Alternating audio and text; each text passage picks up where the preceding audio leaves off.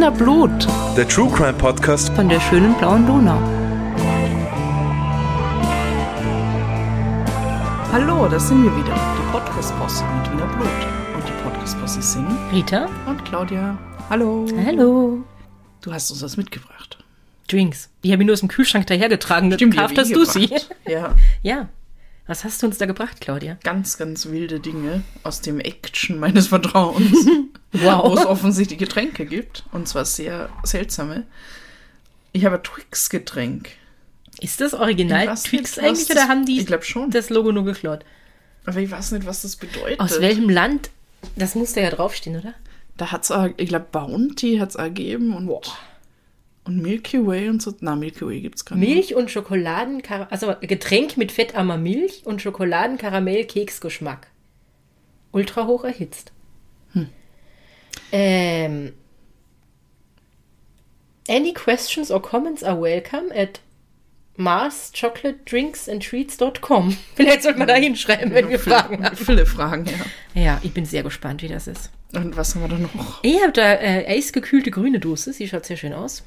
Pommes, Boisson refresh, rafraîchissant avec jus de pomme. Glaube ich, vielleicht, ich kann kein Französisch. Aber es ist äh, Friestrank mit Apfelsaft.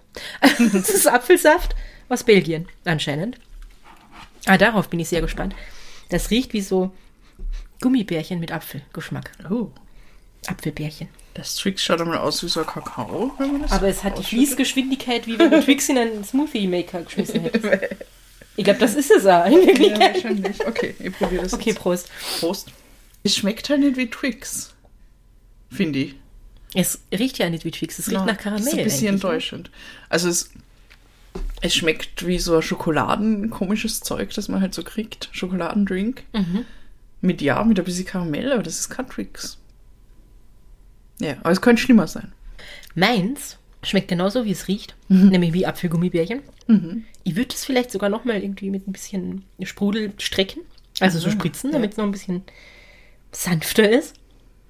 Aber der Geschmack ist nicht schlecht. Okay. Okay, gut, hätten wir das getestet. äh, danke, dass du für uns bei Action warst, Claudia. Ich habe nicht gewusst, dass es da Drinks gibt. Vielleicht müssen wir da ja jetzt öfter hingehen, bis wir alles da, da durchprobiert gibt's haben. noch sehr viele seltsame Dinge. Okay. Und du hast uns einen Fall mitgebracht. Na, Na. na, ich habe zwei Fälle mitgebracht. What? Ja, In Arm? in Arm. Oh. Zwei in Arm. Weil ähm, ich erzähle euch heute was über einen bestimmten Tatort in Wien, nämlich die Mölker-Pastei. Okay. Aber bevor ich das tue und euch erkläre, was die Mölker-Pastei ist, für alle, die das nicht wissen, muss ich euch eine Triggerwarnung verkünden für das, was ich heute erzähle. Es wird nämlich ähm, heute unter anderem um sexualisierte Gewalt und Gewalt an Kindern gehen. Ähm, also nur, dass ihr das schon mal wisst. Wenn ihr das irgendwie vielleicht nicht so gut verkraften könnt oder so, dann lieber skippen. Oder wenn ihr mit irgendwem reden wollt über solche Themen oder andere schwierige Themen, dann gibt es Anlaufstellen, an die ihr euch wenden könnt, die wir euch empfehlen wollen. Nämlich in Österreich das Kriseninterventionszentrum. Das findet ihr online auf kriseninterventionszentrum.at oder die Telefonseelsorge äh, mit der Website telefonseelsorge.at und der Telefonnummer 142. Wenn ihr in Deutschland wohnt, äh, dann könnt ihr die deutsche Telefonseelsorge anrufen unter 0800 111 0111 oder auf der Website telefonseelsorge.de vorbeischauen. Und in der Schweiz gibt es zum Beispiel den Verein Die Dargebotene Hand. Ähm, den findet ihr im Netz unter 143.ch und 143 ist eine Telefonnummer, die ihr aus der Schweiz anrufen könnt, wenn ihr mit jemandem reden möchtet. Genau. Also, ihr seid gewarnt, du bist gewarnt. Es gibt zwei Fälle, habe ich schon gesagt. Ähm, beide Fälle sind historisch. Beide Fälle sind sehr grauslich. Nichts anderes hat sie erwartet wahrscheinlich. Beide sind aus Wien. Und dann haben sie noch was gemeinsam. Ich habe es eh schon gesagt, nämlich den Tatort, die Mölker Bastei. Jetzt überlege ich schon äh, die ganze Zeit, während du die Triggerwarnung vorgelesen hast, wo genau das ist. Ich weiß es nicht mehr. Wo ist das? Die Mölker Bastei ist am Universitätsring vorm Burgtheater und dem Café Landmann. Da ist doch diese Mauer.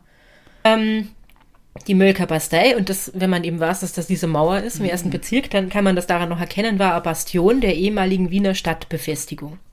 Also es gab auch die Burgbastei und die Löwelbastei. Ich glaube, da haben wir schon mal kurz drüber geredet, in dem Fall übers Paradeisgartel. Ähm, und diese, diese Stadtbefestigung gab es von 1531 bis 1871. Und jetzt gibt es die nicht mehr, jetzt gibt es mehr so Reste, wie eben diese Mauer, die man da noch sieht. Und äh, Milka Bastei ist heute der Name einer Straße im ersten Bezirk Innere Stadt. Genau. Und das ist, die ist 1871 eben angelehnt, äh, angelegt worden und nach der ehemaligen Bastei, also dieser Stadtbefestigung, benannt. Und wenn man da dahinter so rumwandert, ähm, das, da kann man sich ganz gut vorstellen, wie das alte Wien irgendwie ausgeschaut mhm. hat. Also, was in nicht, 18. Jahrhundert, bevor sie eben diese, diese äh, Stadtbefestigungen ab, abgerissen haben und so. Da gibt es ganz enge Gassen und so schmale Treppchen das und so. Das ist alles sehr das verwinkelt. Schön, ne? Sehr hübsch, aber sehr unübersichtlich. War es damals schon. Und damit ist es natürlich prädestiniert, dass man da im Geheimen Dinge tun kann, bei denen man nicht gern gesehen werden will oder die vielleicht da illegal sind. Ähm, und deswegen ist es auch kein Wunder, dass die Mölkerbastei sehr lang äh, einen schlechten Ruf hatte und nicht als besonders vornehmer Ort galt. Also Burgbastei, Löwelbastei, dass man irgendwie rumflaniert, wenn man reich war und der Adel und so. Und ähm, auf der Mölkerbastei äh, waren aber mehr so zwielichtige Menschen unterwegs. Also da gab es irgendwie Diebe, das war ein Umschlagplatz für Schmuggelwaren äh, und ähm, ein Ort, wenn man eine Sexarbeiterin gesucht hat, dann hat man sie da wahrscheinlich gefunden. Genau. Und ähm, das ist also der Ort, um den es heute gehen wird. Und mit der ersten Geschichte gehen wir in die Zeit des Biedermeier, 1842. Also da war die Mölker Bastei tatsächlich noch Stadtbefestigung. Da war nicht nur diese Mauer, da war noch mehr davon da. Und ähm, Biedermeier ist ja eine ganz spezielle Zeit, festgelegt zwischen dem Wiener Kongress von 1814 bzw. 1815 und dann der Revolution 1848. So, das ist das, was man Biedermeier nennt. Und ähm, nachdem wir kein Geschichtspodcast sind, will ich jetzt gar nicht so lange da ausschweifen, aber ein bisschen was erzählen, was das Biedermeier so besonders macht, damit ihr euch ein bisschen vorstellen könnt, was damals so los war in der Stadt das Biedermeier war, also es ging irgendwie ganz viel darum, dass du die zurückgezogen hast und die den schönen Dingen gewidmet hast als Bürger oder Bürgerin, weil du eh nichts mitbestimmen durftest und mhm. konntest und so. Ähm, und deswegen haben so Dinge wie Genussfreudigkeit diese Epoche besonders geprägt. Also es gab super viele Theater und Ballsäle und es wurde Walzer getanzt und so. Ähm, es hat irgendwie ganz viele bürgerliche und adlige Salons gegeben, wo man das Gesellschaftsleben gepflegt hat. Ähm, Kaffeehäuser waren da schon super populär, um sich irgendwie zu treffen. Landpartien ähm, und überhaupt das Interesse in der Natur. Also zum Beispiel im Prater oder im Wienerwald oder Sommerfrische irgendwo am Semmering oder wo auch immer in den Vororten. Die Kurstadt Baden ist aufgeblüht. Es ja. gab wahnsinnig viel Kunst. Also die Leute haben gern äh, Kunst gesammelt und so. Ähm, die Dichtung war sehr beliebt, wann nicht. Und Musik, also es gab so Hausmusikkonzerte und Singakademien und die Wiener Philharmoniker sind zum Beispiel auch 1842 gegründet worden. Hm. Habe ich nicht gewusst. Also in dem Jahr, um das es heute gehen wird. Oh, schön. Ich bin genau. letztens das Neujahrskonzert angeschaut. Ja, das war toll. Eine schöne Tradition. Aber stimmt, das war, das war der Rückzug ins Private. Daran kann ich mich noch erinnern. Genau. So ein Geschichtsunterricht. Mhm. Weil draußen in der Welt war alles komisch und spitzel und keine Ahnung was. Und da hat man eh nichts sagen dürfen, wie du sagst. Und deshalb genau. hat man sich lieber in seinen eigenen vier Wänden und unter sich halt irgendwie schön gemacht. Genau. Ähm, was mir aber auch nicht so bewusst war, ist, dass in dieser Zeit auch ganz viele äh, ganz wichtige technisch und äh, wirtschaftlich infrastrukturelle Veränderungen passiert sind. Also die Eisenbahn mhm. hat irgendwie Aufschwung genommen. Es gab die ersten Stellwagen. Ich habe nicht gewusst, was Stellwagen sind, aber es ist ein bisschen sowas wie die Postkutsche in, ah. in so Western. Also so fixe Kutschenverbindungen in irgendwelche Orte sozusagen. Mhm. Ähm, es gab die ersten Gewerbeprodukte, Ausstellungen, es gab so den ersten Übergang von Manufakturen zur frühen Industrie. Ähm, es gab in Wien Stadterweiterungen vor der Hofburg, die, der Wienfluss wurde reguliert, es gab irgendwie einen Wasserleitungsbau. Ähm, also mit all sowas haben sie da angefangen. Das ist so lieb, wenn man jetzt sagt Stadterweiterungen vor der Hofburg, ja. was jetzt wirklich das Zentrum des Zentrums der Stadt ist. So. Genau. Ja, aber wir wissen Damals ja, dass nicht, da das, ja. das Paradeisgartel war und dass man bis auf den Kahlenberg gucken konnte und ja, so. Das war's. Ja, genau. Also es klingt alles sehr idyllisch, es klingt sehr positiv und nach Aufschwung und, und super. Ähm, aber natürlich gab es einen Biedermeier genauso wie zu jeder anderen Zeit auch Verbrechen und Elend und menschliche Abgründe, über die wir euch was erzählen können. Ähm, diese klassischen, ich sage jetzt unter Anführungszeichen so klassische Delikte, so Diebstahl, Raub, Mord, Prostitution, das kennen wir alles schon, das gab es ja damals, das war wie immer viel in den Zeitungen, darüber wurde viel berichtet und so. Ähm, aber wenn sich diese Verbrechen gegen Kinder gerichtet haben, also wenn Kinder irgendwie misshandelt worden sind, geschlagen worden sind, von ihren Eltern schlecht behandelt worden sind, was auch immer, dann hat das eigentlich kein Schwein interessiert. Also dafür gab es kein öffentliches Bewusstsein. Erst Ende des 19. Jahrhunderts äh, hat das ein bisschen zugenommen. Prügelstrafe war natürlich total okay. Ähm, genau.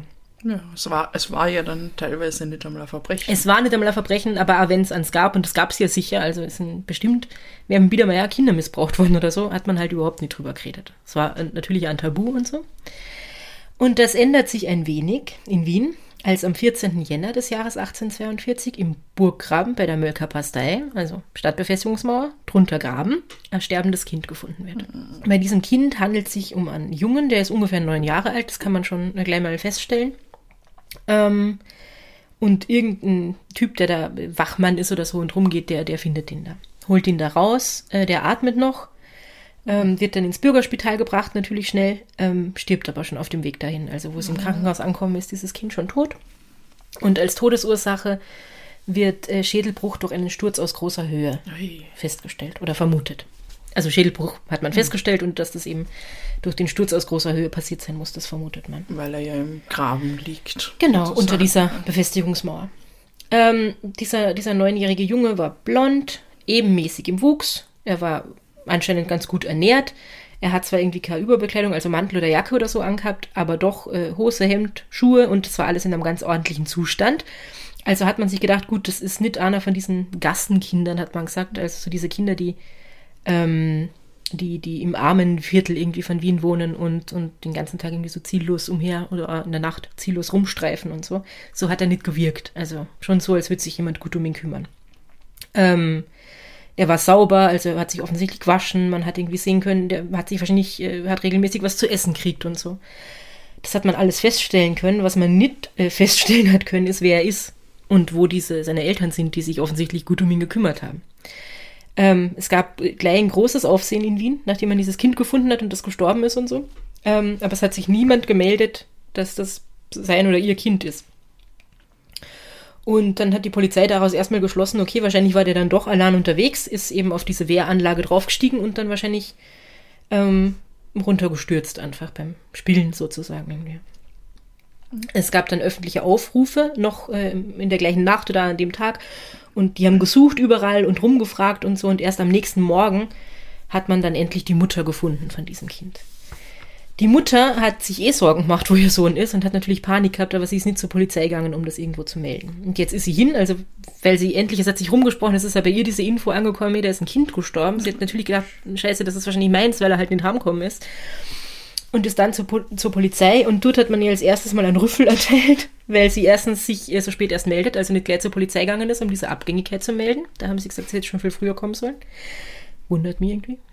Und ähm, dass sie ja anscheinend äh, das Kind nicht richtig beaufsichtigt hat. Weil sonst hätte das ja nicht allein äh, da, da rum sein können. Also die haben sie da ziemlich angeschnauzt wohl. Das hat sie sicher gebraucht. Ja, voll. Und äh, sie war natürlich total fertig und hat aber widersprochen und hat gesagt, das stimmt überhaupt nicht und ich habe meinen Sohn nicht allein äh, rumgehen lassen. Der war mit seinem Onkel unterwegs. Und äh, sein Onkel, das ist der 26-jährige Malergehilfe Karl Veit. Und der hat ihn eben mitgenommen am Abend und, und war da mit ihm spazieren. Und da hat sie sich natürlich nichts dabei gedacht, wenn der Onkel äh, mit, dem, mit dem Neffen spazieren gehen will. Und bei der Polizei hat man ihr jetzt aber gesagt, das ist ja an den Haaren herbeigezogen, das glauben, glauben sie ja nicht, sie hat ihn einfach vernachlässigt und so. Alter. Das ist so, ja, grausig. Diese arme Frau. Ähm, sie hat aber irgendwie darauf beharrt, dass das natürlich stimmt und hat gesagt, dass, sie hat ein ganz ungutes Gefühl, da steckt irgendwas dahinter, weil ähm, der Mantel von dem Sohn ist auch weg. Er hat einen schönen Mantel gehabt, da haben sie extra lang dafür gespart, irgendwie, dass sie den kaufen konnten. Der ist nicht da und außerdem der Karl, also der Onkel, der ist auch nicht heimgekommen. Ähm, bei der Polizei hat man jetzt erstmal gesagt, naja, also das mit dem Mantel, das ist nicht so ein gutes Argument, weil sie wissen, im Stadtgraben und in diesem Bezirk, da laufen so zwielichtige Gestalten rum, da glauben sie ja, dass die vielleicht, das Kind war vielleicht schon tot und jemand hat den Mantel gestohlen oder so. Ja, das würden sie da durchaus äh, realistisch finden. Ähm, und dass der Karl auch nicht heimgekommen ist, haben sie sich so erklärt, dass er wahrscheinlich äh, mit dem Kind eben unterwegs war, der ist darauf geklettert, dann ist er runtergestürzt, der Karl hat das mit anschauen müssen und ähm, und traut sich jetzt nicht mehr haben zur Mutter. Aber die Mutter, äh, die sagt, das ist alles Blödsinn, der Karl ist sowieso ein Lump und da muss irgendwas passiert sein. Ich habe also ganz, ganz äh, schlechtes Gefühl dabei. Und weil sie einfach nicht locker lässt, muss sich die Polizei jetzt mit diesem Karl ein bisschen beschäftigen und gucken, wer ist das überhaupt, was macht er so. Ähm, der Karl ist 1816 in Wien geboren. Er ist Zimmermaler, das habe ich eh schon gesagt. Und er hatte keinen besonders guten Leumund. Man wusste nämlich über den Karl schon. Karl Feld hat sowohl während des Schulbesuches wegen Mangels an Fleiß als auch bei der Malerei wegen seiner Nachlässigkeit und Trägheit so schlechte Fortschritte gemacht, dass er hierdurch seinen Lebensunterhalt zu verdienen außerstande war hm. und nach dem Ableben seiner Eltern von seiner nächsten Verwandten unterstützt und erhalten werden musste. Von der Schwester. Von seiner Schwester. In irgendeiner Quelle habe ich ja gelesen, er hat aber denen gewohnt. So. Ähm, und dann habe ich aber irgendwo gelesen, es ist total ungewöhnlich, dass der mit dem Kind spazieren war, weil eigentlich hat er sich für das Kind gar nicht interessiert. Nun war sie nicht, äh, was die, bei so alten Quellen ist immer ein bisschen schwierig und so. Ja, auf jeden Fall, der Karl, die, die Mutter sagt das, ah, das ist kein cooler Typ, der arbeitet nicht, der liegt uns auf der Tasche, der ist nicht heimgekommen, der hat, was weiß sie, wo der unterwegs ist und ja, sie, sie hat dann äh, schlechtes Gefühl. Sie waren sich aber eigentlich sicher, trotzdem, also die Polizei bleibt bei ihrem, bei ihrem Standpunkt, das kann man sich alles erklären, das Kind ist runtergefallen, den Mantel hat irgendwer geklaut, der Karl ist halt abgehaut, sie glauben vielleicht wirklich, weil er eben sich nicht äh, wieder traut, aber vielleicht gibt es ja noch einen anderen Grund oder so. Also diesen Grund muss man finden, aber das war sicher ein Unfall. So, das denkt die Polizei.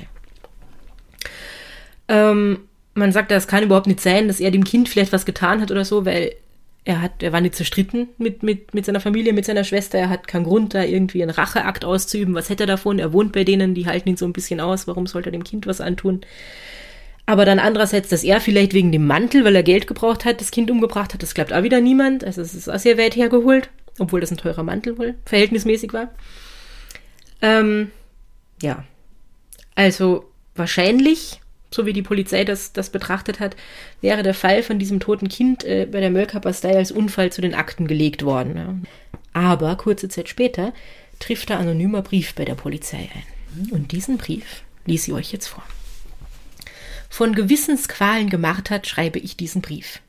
Die Gerüchte, welche in Wien über den Tod des Knaben im Stadtgraben kursieren, sind leider nur zu sehr begründet. So wenigstens ist es meine Überzeugung.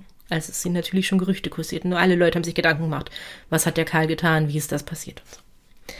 Ich hatte leider das Angebot eines Unbekannten angenommen. Sie wissen sicherlich, welche Verworfenen die Löwel- und Mölkerpastei des Abends bevölkern.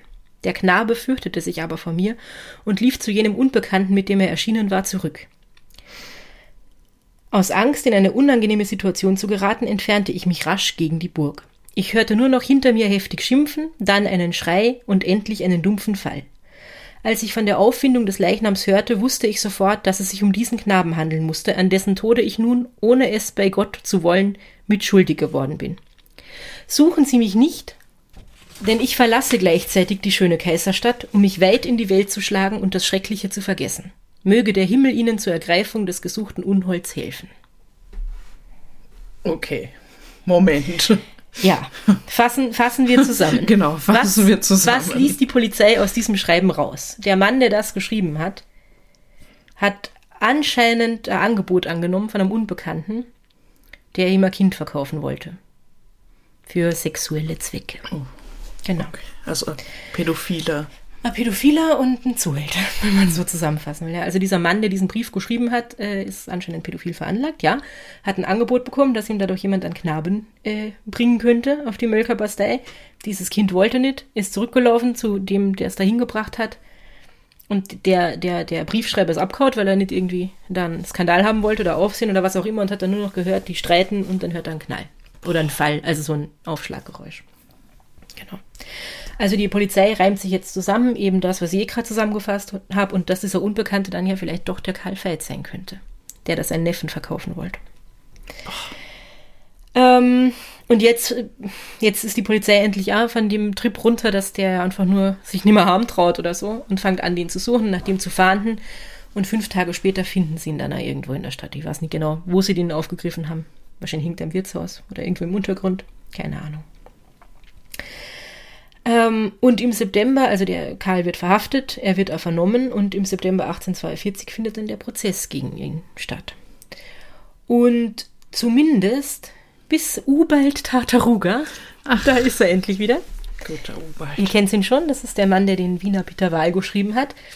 Der hat also über diesen Fall geschrieben und bis zu dem Zeitpunkt, wo der Ubald darüber geschrieben hat, gab es zumindest noch Teile der Gerichtsakten von diesem Prozess. Was nicht, ob es es jetzt noch gibt. Aber damals gab es es noch, er hat sie aufgeschrieben und deswegen kann ich euch auch daraus jetzt ein bisschen vorlesen. Im Jahre 1840 geriet Veit wegen eines zur Nachtzeit verübten Diebstahls als schwerer Polizeiübertretung in Untersuchung und Strafe, welche jedoch seine Besserung nicht bewirkte, denn sowohl er die nötige Unterstützung fortan genoss, ließ er sich bei seinem Müßiggange und Hange zum Wohlleben, um Geld zu erhalten, dahin verleiten, einem bisher unentdeckt gebliebenen Manne einen Knaben zur Unzucht zuzuführen.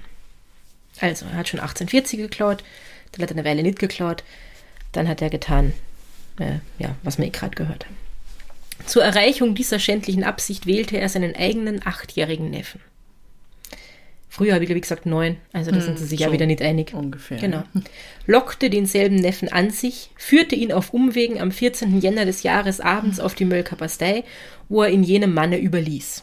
Da jedoch der Knabe sich der ihm zugemuteten Unzucht hinzugeben weigerte, vielmehr dem in der Nähe wartenden Karl Veit zulief, ihm drohte, dies alles seinem Vater zu entdecken und sich durch das Zureden des Karl Veit nicht beruhigen ließ, so fasste letzterer den Entschluss, den Knaben, um die Entdeckung der Tat zu verhindern, um das Leben zu bringen und in den Stadtgraben zu werfen. Diesen Entschluss führte er auch auf der Stelle aus, indem er den Knaben, ohne dass dieser etwas solches ahnen konnte, ergriff und über die hohe Mauer in den Stadtgraben hinabstürzte. Den zurückgebliebenen Mantel des Knaben eignete sich Karl Veit zu, veräußerte denselben am folgenden Tage und brachte das gelöste Geld in der nächsten Nacht im Wirtshause durch. Was für ein Arschloch. Mhm. Grauslich. Und was ihm ja tatsächlich fragt, ich meine, das ist ja alles schlimm genug und das erklärt auch, warum er jetzt plötzlich hat er halt irgendwie die Idee gehabt, wie er immer drauf gekommen ist, dass er dieses Kind ja verkaufen könnte. Erklärt, warum er plötzlich sich für ihn interessiert hat, wenn das stimmt, mhm. was wir gelesen haben, dass er mit ihm eigentlich nie spazieren war und, und nie irgendwas mit ihm unternommen hat. Ich frage mich dann andererseits, war, hat er das vielleicht schon öfter gemacht? Mhm. Und der, der, das Kind hat einfach jetzt gesagt, ich habe keinen Bock mehr so. Ja. Aber genau. dann, warum ihn dann gleich runterschmeißen und umbringen? Na, weil er Angst das hat, dass er das dem Vater erzählt. Und was macht der Karl dann? Dann kann er nirgends mehr wohnen, dann haltet ihn niemand mehr aus, dann muss er vielleicht arbeiten gehen. Oh, Schreck. Ja. Und weil er ein Arschloch ist. Ja, ja, okay. Nehme ich an. Offensichtlich. Ja. Und dann, also ich will den in keinster Weise irgendwie verteidigen, aber halt jemanden wo runterschubsen geht halt wirklich schnell und im Affekt. Also wenn man jetzt Angst hat mhm. und äh, in Panik gerät, dass man da aufgedeckt werden könnte oder so. Ja. Es ist auf jeden Fall ganz grauenhaft. Und äh, der Karl gesteht es dann auch vor Gericht, dass sich das so, wie ich es euch jetzt vorgelesen habe, zugetragen hat. Und äh, es gibt dann ein medizinisches Gutachten. Und dieses Gutachten kann eben zweifelsfrei nachweisen, dass ähm, der Sturz, den der Karl Veit da herbeigeführt hat, als indem ihn da runtergeworfen hat, dass der die tödliche Kopfverletzung verursacht hat, an der er eben gestorben ist. Und nachdem dieses Gutachten da ist und zweifelsfrei ist, wird der Karl Veit zum Tode durch den Strang verurteilt. Und am 15. September 1842 wird er bei der Spinnerin am Kreuz hingerichtet. Ah ja. Genau. Ja. Ja. Grauenhaft. Mhm. Diese arme Frau. Also, ich weiß nicht, das ist noch schlimmer, wenn das der eigene Bruder ist und so. Mhm. Fürchterlich. Ja, und das arme Kind. Weil das war ja doch sein Onkel noch zusätzlich. Ja, ich meine, er wird. Den man ja irgendwie vertraut. Schon. Wahrscheinlich. Wird sich nichts dabei. Vielleicht hat er sich gefreut, oh, der Onkel geht ja mal mit mir spazieren ja, und cool und der nimmt mich mit in die Stadt. Ja. Genau. Den Mann übrigens, der diesen Brief geschrieben hat und dem man ja irgendwie dafür dankbar sein muss, dass er diesen Brief geschrieben hat, weil sonst wäre das vielleicht wirklich als Unfall zu den Akten äh, gelegt worden oder so, mhm. ähm, hat man nie herausgefunden, wer das ist. Also der ist ja wirklich anonym geblieben. Mhm. Der hat ja Wien verlassen. Er hat die schöne Kaiserstadt ja. verlassen. Genau. Ja, aber der ist sich jetzt auch nicht wirklich also, also er schreibt ja irgendwie, dass, dass er sich schuldig fühlt, mhm. dass das dann passiert ist. Aber es klingt für mich eher so, so ah ja, hm, hätte er nicht geweint und sich nicht aufgeregt oder sowas, dann wäre das ja. nicht passiert und dann, dann wäre es ja nicht so schlimm, so in der Art. Ja. Also ich glaube nicht, dass er jetzt ein, ein wirklich Schuldbewusstsein dafür hat, was Na, welche glaub, Rolle er da spielt. Ich glaube, der, der, der fühlt sich schlecht, dass das passiert ist. Das findet er, glaube ich, ganz schlimm. Das ist ja ganz schlimm. Äh, inwieweit er das schlimm findet, warum dieses Kind überhaupt dahin gebracht worden ist, das frage ich mich halt so. Mhm. Ja. Also ob der da sich bewusst ist. Ja. Grauenhaft, ganz schrecklich. Genau. Aber das ist noch nicht alles. Das ist noch nicht alles. Es dauert nicht einmal 20 Jahre und dann wird die Milka Pastei wieder zum Tatort eines grausigen Mordes. Hm. Also auf in die nächste Runde. Ja. Ähm, das ist äh, 1861, also 19 Jahre später. Und es gibt auf der Mölker Pastei, das gibt es auch heute noch, ähm, das Drei-Medal-Haus. Das ist ein ganz hübsches Haus. Es ist als Drei-Medal-Haus bekannt. Warum? Weil in diesem Haus hat der Glasermeister Franz Tschöll gewohnt mit seinen drei Töchtern Hannal, Hedal und Heidal. Hannal, Hedal, Hedal und Heidal. Heidal. Also Hanna, Oder Hedi, Johanna, Hedwig wahrscheinlich. Hedwig Und, und Heide. oder Marie. Heide Marie. Oder, Ah ja. Genau. Nimm mir. also Hannal, Hedal und Heidal. Und es gab sehr lang das Gerücht, dass der äh, Komponist Franz Schubert ähm, mit Anna oder allen von diesen drei Töchtern irgendwie verbandelt war. Okay. Genau. Aber sie waren erwachsen dann. Ja, ja, das hat jetzt nichts mehr mit, äh, mit, Gut. mit äh, Pädophilie Gut, zu gut, tun. Also die Triggerwarnung, das ist immer noch grausig, was jetzt kommt, aber ihr könnt es ab jetzt, könnt wieder zuhören, wenn ihr vorher nicht zuhören wolltet. Ähm, es gibt so einen, so einen ganz kitschigen Film aus den, was war es denn, die 40ern oder 30ern oder keine Ahnung, über dieses Drei-Medal-Haus. Ähm, wo es halt auch darum geht, dass der Schubert dort ein- und ausgeht und der verliebt sich in eine von denen und halt so eine, so eine Komödie irgendwie. Also deswegen ist das wohl äh, manchen vielleicht geläufig, dieses Drei-Medal-Haus. Das ist übrigens ja nur ein Gerücht. Ich glaube, es ist nichts dran, dass der Schubert mit einer von denen Ach was so. hatte. Und es geht da überhaupt nicht um diese Menschen. Aber es geht um dieses Haus. Ja. In diesem Haus hat nämlich 1861 im Erdgeschoss ein Schneidergeselle gewohnt, der Raimund Lewisch. Und dieser Raimund Lewisch war 36 Jahre alt. Vielleicht war er Schmiedgeselle übrigens. Wie immer sind sich die Quellen nicht einig, ob Schneider oder Schmied. Ja. Für Egal. alles dasselbe. Er war 36 und er hatte schon jahrelang äh, Verhältnis mit einem angeblich bildhübschen Stubenmädchen, der Anna Gangisch. Und die beiden, der Raimund und die Anna, hatten außerdem schon zwei Kinder. Die waren aber nicht verheiratet. Skandal. Oh, oh. Genau. Es hat aber wohl Pläne gegeben, dass sie heiraten, sobald äh, der Raimund irgendwie der Meister ist und nicht mehr nur Geselle, weil dann kann er sich kann er seine eigene äh, Werkstatt, ob es jetzt eine Schmiede ist oder eine, Schneider, eine Schneiderei, aufmachen und dann können sie endlich heiraten. Aber das dauert halt irgendwie schon lang und ab dem Sommer 1861 streiten sich die beiden immer wieder. Einerseits, weil sie brauchen Kostplätze für die Kinder, also die sind nicht bei ihm und auch nicht bei ihr, weil sie muss ja arbeiten und das darf ja eigentlich niemand wissen, dass sie Kinder hat, uneheliche, dann ist sie wahrscheinlich auch ihren Job los und so. Das heißt, sie sind irgendwo untergebracht bei irgendwelchen anderen Familien, die kriegen Geld dafür, dass sie diese Kinder durchfüttern. Als Kostplätze, genau. Das ist so schlimm. Das alles. ist ganz grauenhaft. Und also deswegen streiten die beiden schon viel. Dann wahrscheinlich auch, weil sie vielleicht sagt, wann heiraten wir endlich? Und er sagt, ne, und macht der Meisterprüfung und er sagt, ne, oder so. und dann kommt noch dazu, dass der Raimund Lewisch äh, mittlerweile eine andere Frau kennengelernt hat. In einer Quelle ist es halt einfach nur eine andere junge Frau, die er besser findet. In einer anderen Quelle ist es eine reiche Witwe aus der Alser Vorstadt. Und wenn die reich ist, dann hat er da ja vielleicht Aussichten, dass er seinen eigenen Betrieb eröffnen kann, wenn die ihm irgendwie Geld gibt und so. Also so oder so, er hat eine andere Frau kennengelernt, ob arm oder reich, und will jetzt die Anna eigentlich loswerden, weil hat er keinen Bock mehr drauf. Die ist ihm lästig geworden, die streiten sich eh nur mehr. Also fangt euch mal an zu überlegen, wie könnte er denn das anstellen, dass er die Anna loswerden. Die streiten also eh schon die ganze Zeit. Sie streiten da im Herbst, sie streiten da im Winter immer noch. Und dann gibt's äh, wahrscheinlich nicht zum ersten Mal eine handgreifliche Auseinandersetzung zwischen den beiden. Und äh, das ist in der Nacht vom 1. auf den 2. Dezember 1861. Und da erwürgt er die Anna. Im Affekt steht dann an der Stelle. Ich weiß es nicht, wenn er vielleicht früher schon drüber nachgedacht hat, wie er das machen kann. Auf jeden sie schon Fall. oft gestritten und Ja. handgreiflich und keine Ahnung was. Es ist, sagen wir mal so, es ist eskaliert, er hat sie erwürgt. Und dann eskaliert es noch ein bisschen mehr, weil er zerstückelt die Leiche. Weil er will ja nicht, dass man die findet und dass man die erkennt. Und wirft die Teile in den Hauskanal der Mölker Bastei. Also nicht nur, dass es da unten drunter einen Graben gibt, den Burggraben, es gibt da so einen Kanal, wo man seinen Müll reinschmeißen kann und dann wird der einfach weggetragen. Praktisch. Sehr praktisch und da hat er sie äh, reingeschmissen. Und dann geht er zur Polizei und sagt bei der Polizei, ah ja, meine Freundin ist verschwunden, stellt eine Abgängigkeitsanzeige. Oh, come on. Er erzählt dann dort, dass er mit seiner Freundin äh, in einem Gasthaus gewesen ist äh, vorher, dass sie Gulasch gegessen haben. Und ja, sie ist halt, äh, findet sie nicht mehr, sie ist nirgends, er macht sich Sorgen, man soll doch bitte nach ihr suchen. Und dann will man den Polizei, also man nimmt es auf bei der Polizei und eigentlich will man ihn schon gehen lassen, weil man hat jetzt alles äh, aufgeschrieben, was er da erzählt hat, braucht ihn also nicht mehr. Und da plötzlich trifft bei der Polizei diesmal kein Brief ein, aber eine Nachricht, dass man ähm, den Rumpf einer Leiche gefunden hat. Und zwar im Donaukanal. Ah, da führt der Kanal hin. Da führt, genau. Dieser Hauskanal geht zum Donaukanal und der geht in die Donau und der ganze Müll schwimmt einfach irgendwo hin. Genau. Und beim, im Donaukanal, und zwar auf Höhe des Kettenstegs. Und der Kettensteg war eine Kettenbrücke. Und zwar ungefähr da, wo heute die Salztorbrücke ist. Mhm. Hm. Ähm, hat man einen Rumpf gefunden. Nur einen Rumpf, wohlgemerkt. Den Rest nicht. Und jetzt halten sie den Lewisch erstmal fest, weil das könnte ja seine Freundin sein, die er ja angeblich so verzweifelt sucht. Er darf also doch nur nicht nach Hause gehen.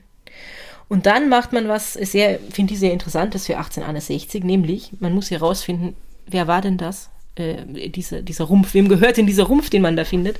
Wie kann man denn äh, diese, diese Leiche identifizieren? Und man untersucht jetzt den Mageninhalt. Das ist Gulasch. Ah. Mhm. Schau an. Und so kann man feststellen, es ist tatsächlich die Anna, die Freundin vom Raimund Lewisch, von der er erzählt hat, er war mit ihr noch Gulasch essen, bevor sie mysteriöserweise verschwunden ist. Jetzt wird der Lewisch damit konfrontiert und erzählt dann dem Untersuchungsrichter, ach ja, hm, ja, sie hat sich selber umgebracht. Oh, und oh, komm, äh, ich habe dann halt die Leiche verschwinden lassen, weil ich habe so Angst gehabt, dass man mich verdächtigt, dass ich sie umgebracht habe. Wie dumm ist dieser Mann? Ziemlich. Hm. Und Nachdem er das sagt, wird er natürlich verhaftet und abgeführt zum Landesgericht. Und da ist er dann so verzweifelt und erkennt anscheinend selber, wie dumm das ist, was er da erzählt hat, dass er sich äh, über das Geländer im Stiegenhaus im zweiten Stock nach unten schmeißt. Oh. Im Landesgericht. Ähm, um, wie er dann selber sagt, äh, nicht mit der Schande der Mordverdächtigung leben zu müssen. Genau. Hätte er mal keinen Mord begangen. Hätte, hätte er mal keinen Mord begangen. Was glaubst du, wo er hinkommt, nachdem er sich da runtergeworfen hat? In das Bürgerspital. Ins Inquisitenspital. Ach so. Ja, ja, ja genau. Okay. Und zwar mit einer Erschütterung des Gehirns und des Rückenmarks. Also er hat sich, glaube ich, echt übel verletzt, wo er da runtergesprungen ist. Liegt jetzt also im Inquisitenspital, da wo alle verhafteten Menschen untergebracht sind oder schon äh, Gefangene, ähm, also Häftlinge, ähm, untergebracht werden, wenn sie im Krankenhaus sein müssen. Und da liegt er jetzt rum und neben ihm liegt irgendein Raubmörder, der keine Ahnung was hat und der stirbt. Und das nimmt den, den Lewisch irgendwie so mit, dass er sich denkt, ah, na, fuck, bevor ich stirb, muss ich vielleicht doch gestehen, um meine Seele irgendwie oh. zu, mein Gewissen zu erleichtern. Also legt er ein umfassendes Geständnis ab, aber noch bevor es zu einer Verhandlung kommen kann, stirbt er hm. an seinen Verletzungen. Und das ist also das zweite Mal innerhalb von relativ kurzer Zeit, dass auf der Mölkerpastei richtig grausliche Morde passiert sind. Aber dieser da, also der erste, das habe ich eh schon gesagt, man hat ja über so Dinge irgendwie und Kinder und so hat man nicht geredet. Da dann schon ein bisschen mehr, weil sich das halt so rumgesprochen hat in der Stadt. Ähm, und bei der Hinrichtung vom, vom Karl Veit, wir haben ja schon oft über Hinrichtungen geredet, bei der, bei der Spinnerin am Kreuz. Und ganz oft sind die Leute ja feiern da nebenbei. Es gibt Würstel mhm. und Bier und keine Ahnung, so eine richtige Volksfeststimmung. Oder aber also, sie sind total aufgebracht und äh, haben Mitleid mit dem. Das hatten wir ja schon so, dass der Henker gar nicht seinen Job machen kann, weil mhm. die Leute so Mitleid mit dem Verurteilten haben. In dem Fall gab es irgendwie einhellige Zustimmung zu dieser Hinrichtung. Ja. ja, genau. Man hat das mit sehr viel Genugtuung wohl verfolgt in der Stadt. Und äh, dieser, dieser zweite Mord, der hat anscheinend auch sehr viel Eindruck hinterlassen bei den äh, Wienerinnen und Wienern, weil es gibt ein Wiener Lied darüber. Uh. Ja. Ähm, geschrieben hat diesen Text Johann Ernst und natürlich ließ er den jetzt vor. Schon wieder ist jüngst hier in Wien ein Meuchelmord geschehen. Mich schaudert's, wenn ich denk daran, ich muss es selbst gestehen. Da ging ein Mann auf die Bastei, o glaubet meinen Worten, und tat so, wie es sich erwies, sein Liebchen dort ermorden. Das Mädchen hat durch diesen Mord den größten Schmerz gelitten, der Mörder hat nach ihrem Tod den Kopf gar abgeschnitten. Mhm. Dann hatte die Gedärme er aus ihrem Leib gerissen. Warum er diese Tat vollzog, wird er am besten wissen. Wiener ja. Lieder, toll. Den Körper warf der Bösewicht ins Wasser ganz im Stillen und tat, was sich leicht denken lässt, gar keine Reue fühlen. Dann wurden die Gedärme gar, wo im Kanal gefunden, man denke sich den großen Schreck, den man da hat empfunden. Unglaublich ist, doch mancher Mensch sich kann so weit verirren. Dazu gehört ein Tigerherz, um sowas auszuführen.